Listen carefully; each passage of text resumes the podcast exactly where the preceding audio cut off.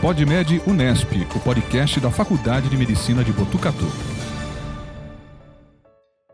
14 de agosto comemora-se o Dia do Cardiologista. A data que passou a fazer parte do calendário oficial da saúde em 2007 faz referência à fundação da Sociedade Brasileira de Cardiologia em 14 de agosto de 1943.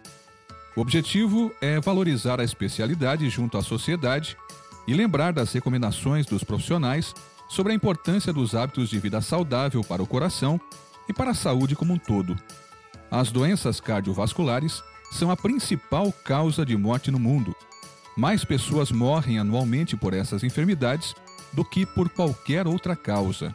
Segundo a Organização Pan-Americana de Saúde, no Brasil, 300 mil pessoas por ano sofrem infarto e 30% deles levam a óbitos.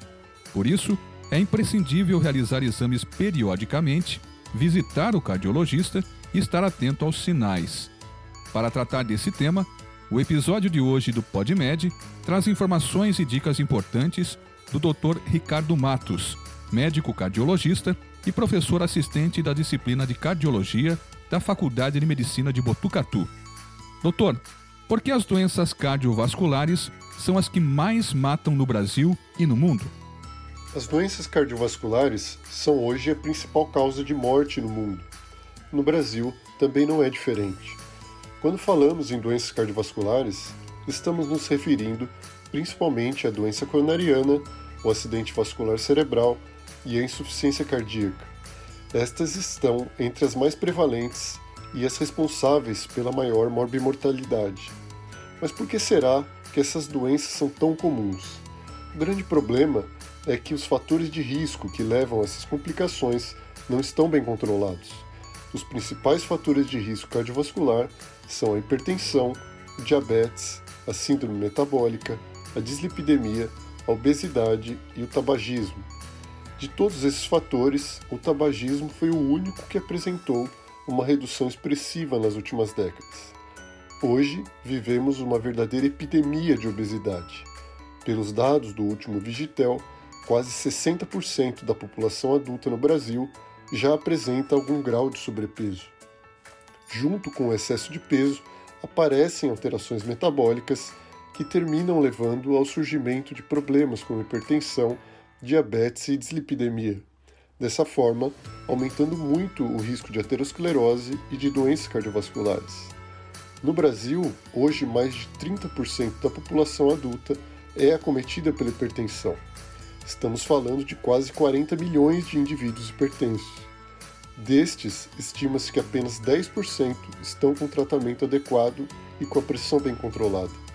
A hipertensão é uma das principais causas de AVC, presente em mais de 80% dos pacientes com essa complicação. Em resumo, enquanto não conseguirmos prevenir e tratar adequadamente os fatores de risco cardiovascular, não conseguiremos reduzir de maneira satisfatória a prevalência dessas doenças. Quais são os sinais que podem indicar que alguma coisa não vai bem com o nosso coração?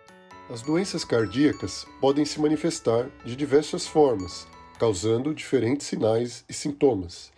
Os sintomas mais comuns são a dor torácica, as palpitações e a dispneia, ou fadiga, falta de ar.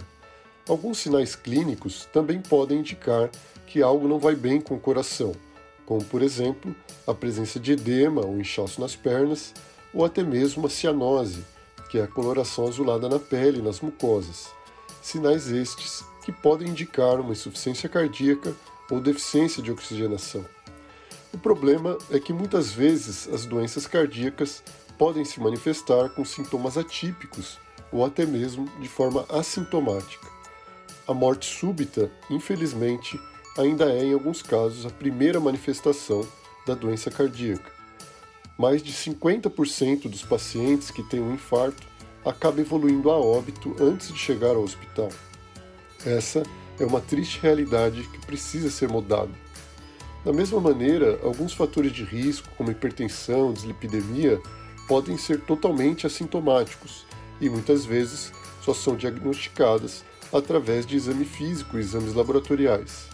Não é incomum pacientes relatarem que descobriram por acaso que estavam com a pressão alta, realizando uma aferição para renovar a carta ou durante um exame periódico do trabalho.